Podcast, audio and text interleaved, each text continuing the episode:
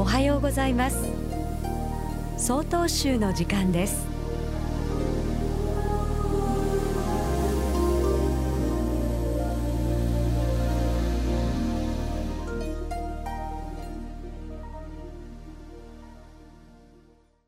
おはようございます。札幌市新隆寺飯田誠二です。野山はまだ雪に埋もれていますが今年もまた春がやってきました。雪解けを待ちかねて庭の花壇に真っ先に芽を出すのが水仙です。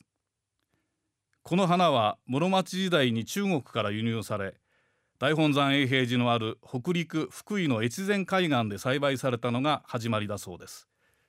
そのため今でも水仙は福井県の県花になっています。冬の寒さによく耐え雪の中でも花を咲かせる水仙は雪中花とも呼ばれその生命力の強さはどんな苦難にも負けない頼もしさを感じさせるものです。先の大震災での皇后陛下と水仙の花の心温まるエピソードは未だ記憶に新しいところであります。このように気高い美しさを持つ水仙でありますが反面強い毒を持っています。私の母が嫁いで間もない頃と言っても50年以上も昔のことですが家の畑でニラを取った際近くに生えていた水仙の葉をニラと間違えて一緒に収穫してしまいました。さて母はそれを夕げのおかずにと卵とじにして食卓に出しました。その食後家内中が激しい嘔吐に襲われるという大変な食中毒騒ぎを起こしてしまったことがあるそうです。春の訪れとともに吹きの塔やつくし行者にんにくクレソンタラの芽などたくさんの山菜が取れるようになります。しかし春の山菜はその生命力の強さに比例して悪も強くなります。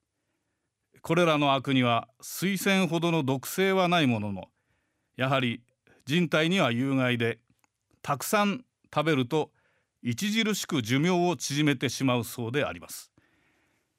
何事に対しても欲望の赴くままになせる行いは我が身をダメにしてしまうものです。用心して春の味覚を楽しみたいものであります。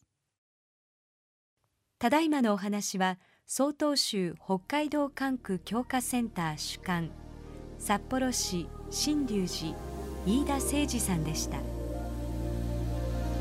この番組に対するご意見ご感想をお寄せください。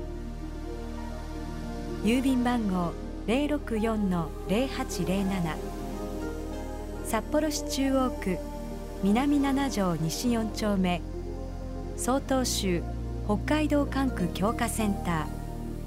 曹洞宗の時間係まで。お便りお待ちしております。これで曹洞宗の時間を終わります。今日も一日健やかにお過ごしください。